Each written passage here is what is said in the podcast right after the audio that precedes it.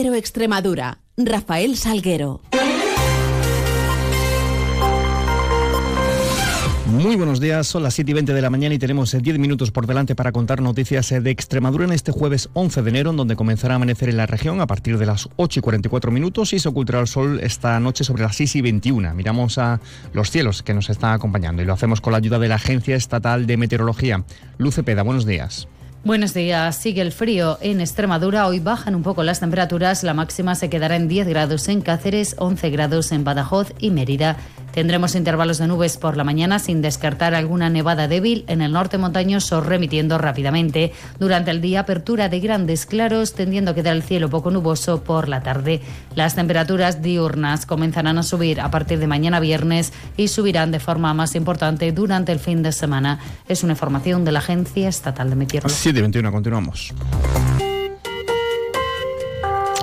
La Junta de Extremadura va a acatar la orden del Ministerio de Sanidad y va a exigir el uso obligatorio de mascarillas en los centros sanitarios de la región, pero va a realizar un análisis para determinar si esta medida ha incumplido la legalidad establecida por el Consejo Interterritorial del Sistema Nacional de Salud y se reserva la posibilidad de presentar un recurso. Sara García Espada, consejera de Salud extremeña.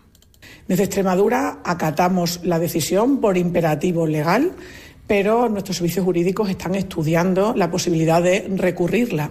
Y recurrirla porque no se ha escuchado a los técnicos, no se ha seguido el procedimiento habitual en la toma de decisión del Consejo Interterritorial del Sistema Nacional de Salud y, por tanto, eh, se ha tratado con una imposición, lo que no se ha conseguido en el Consejo Interterritorial. Por cierto, la consejera compareció hoy en pleno de la Asamblea a instancia del PSOE para informar acerca de todo lo acontecido en ese último Consejo. Medidas referidas, eh, en este caso, que en cualquier caso están condicionadas. De hecho, la ministra de Sanidad, eh, Mónica García, ha anunciado que esta obligatoriedad de las mascarillas en centros sanitarios va a ser de carácter indefinido, pero podrá pasar a ser recomendación en aquellas comunidades que presenten datos de descenso en las dos últimas semanas de infecciones respiratorias agudas. ¿Cómo está la situación en Extremadura? Pues en este sentido les contamos que 650 aproximadamente son actualmente las personas ingresadas por cuadros respiratorios infecciosos en toda Extremadura. Esta cifra es el triple que el dato de la semana de Nochebuena, de hace 15 días. El hospital de Mérida además ha sido el segundo en Extremadura en reforzar el número de camas para esos cuadros respiratorios infecciosos, como ya hizo San Pedro de Alcántara de Cáceres. Eh, en Mérida se, instalaron se han instalado 38 camas más en este sentido. Además, eh, eh, por otra parte, el Ministerio de Sanidad ha eliminado las autobajas, esas denominadas autobajas de tres días por enfermedad leve del documento que remitía finalmente ayer a las comunidades autónomas destinadas a abordar esa alta incidencia del virus respiratorio. Dejando a un lado las mascarillas y en clave aún sanitaria, nos hacemos eco de una denuncia, en, esta casa, en este caso a partir de la eh, presentada por el Partido Socialista Extremeño, que está urgiendo y reclamando a la Junta de Extremadura que implemente y dé orden correspondiente para que los ayuntamientos extremeños puedan prestar el servicio de dependencia. En concreto, se asegura que son mil extremeños dependientes, 290 los trabajadores del servicio de ayuda a domicilio en 27 municipios, los que están a la espera de un convenio fórmula que se implemente para poder eh, realizar sus labores. Así lo apuntaba el secretario de Política Municipal del PSOE extremeño, Valentín García los alcaldes y las alcaldesas, los concejales y las concejalas socialistas de estas 27 localidades, exigimos a la Junta de Extremadura que mañana, sin más faltar, a la mayor brevedad posible, reciban los alcaldes y las alcaldesas una resolución de la, Consejería de Salud y Servicios Sociales con el compromiso claro de financiación en firme de este servicio. En respuesta, los servicios de ayuda a domicilio están garantizados en esos 27 municipios, así lo aseguraba ayer la directora gerente del SEPAZ, Estrella Martínez. Todos los alcaldes recibieron en el mes de diciembre la notificación, la información relativa a este reparto de fondos de la misma forma que se venía haciendo en años anteriores. Ante este hecho, la Junta de Extremadura considera una dejación de funciones eh, por parte de dos ayuntamientos en concreto, Guareña y Villanueva del Fresno, eh, que han decidido decidido de manera unilateral desde el día 1 de enero cortar el servicio de ayuda a domicilio en sus Hablamos de educación contándoles que la consejera de Educación, eh, Mercedes Vaquera, ha anunciado que va a convocar a los agentes educativos y a los sindicatos para llegar a una posición consensuada sobre un tema polémico como es el uso de los teléfonos móviles en las aulas. Por esa diversidad de opiniones que pueda haber, nosotros desde el programa Habla eh, Educación ya hemos convocado a, los, distintos, a, los distintos agentes del mundo educativo, profesores, padres, alumnos, para hablar con ellos, que nos transmitan, que, porque son ellos los que lo viven día a día, que nos transmitan su opinión y cuál es su posición. Y sobre movilidad, les informamos de que la Junta de Extremadura está trabajando en la mejora del transporte de pasajeros por carretera, impulsando la sostenibilidad del mismo y caminando hacia el llamado transporte a demanda. Así lo apuntaba ayer en comisión de la Asamblea el director general de Movilidad, Cristóbal Maza. Por eso queremos desarrollar el sistema de transporte a la demanda con vehículos de distintos tamaños para optimizar los tiempos de desplazamiento y acudir únicamente a aquellas poblaciones y paradas donde haya ciudadanos y usuarios que hayan requerido el servicio previamente.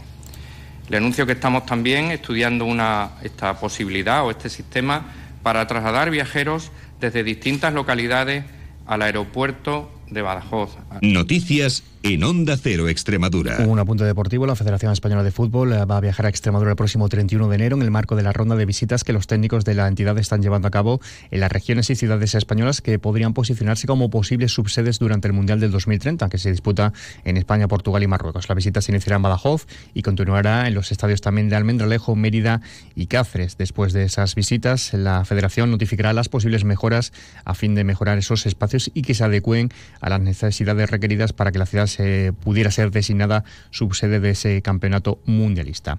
Y en sucesos les informamos de que los dos hombres heridos en el incendio del antiguo estadio José Pache en la capital pacense ya han abandonado el hospital de Getafe, se ingresaron allí eh, en estado crítico y se encuentran ahora mismo en planta en el Hospital Universitario de Badajoz. Son las 7.27 y hacemos una pequeña pausa. ¿Eres empresa? Fundecit, PCTEX y el Banco Mundial te invitan a las jornadas Ayudas rápidas a la financiación de la I en las pymes de Extremadura. 17 y 18 de enero en Badajoz y Cáceres, con enfoque práctico y asesoramiento adaptado a las necesidades de tu empresa. Ahora innovar en la pyme es más ágil, más rápido y más fácil que nunca. Inscríbete en oficinaparalinnovación.es, campaña financiada por la Unión Europea. Jamón de bellota 100% ibérico denominación de origen protegida de esa de Extremadura. Cada cerdo de 2 a 4 hectáreas de dehesa, cada jamón de 3 a 4 años de curación. Los servicios técnicos pesan e identifican cada cerdo, controlando la alimentación exclusiva a base de bellota y hierbas y supervisando todas las fases del proceso de elaboración artesanal ratificado con la contraetiqueta final del Consejo Regulador. Jamón 100% ibérico de esa de Extremadura el ibérico de la mayor dehesa del mundo. Cofinanciado por la Unión Europea y la Junta de Extremadura. Flexibilidad. Dedicación. Confianza. Cercanía. Compromiso. Seguridad. ¿Y si existiese un banco en el que poder confiar? No existe un banco así. Existe una caja. Caja Rural de Extremadura. La Caja de Extremadura Caja Rural de Extremadura, la caja comprometida con la región les ofrece la noticia económica del día. Extremadura arranca este año 2024 con 237.714 pensiones en vigor. El importe total ascendió a 238 millones y el número de pensionistas supera los 220.000. El importe medio del total de pensiones a 1 de febrero fue de 1.006 euros eh, de renta media y el 66,8% de los pensionistas extremeños percibe una pensión de 1.000 euros o menos. Los premios Espiga de la Caja Rural de Extremadura promocionan el buen hacer y la calidad de los productos extremeños. Premios Espiga Caja Rural de Extremadura, la excelencia convertida en premio.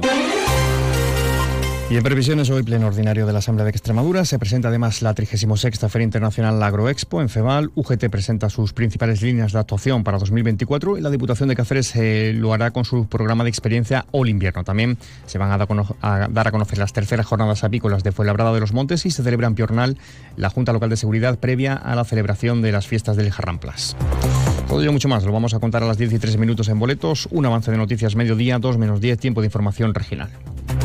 Ahora llegamos a las 7 y media de la mañana con esa cita con la información más cercana, la local, en boletos a las 7.54, 8 y 20 toda la información de su ciudad. Sigan mientras informados a través de nuestra web y redes sociales y les dejamos ahora la compañía de más de uno con Carlos Salsina. Pasen un feliz resto del día.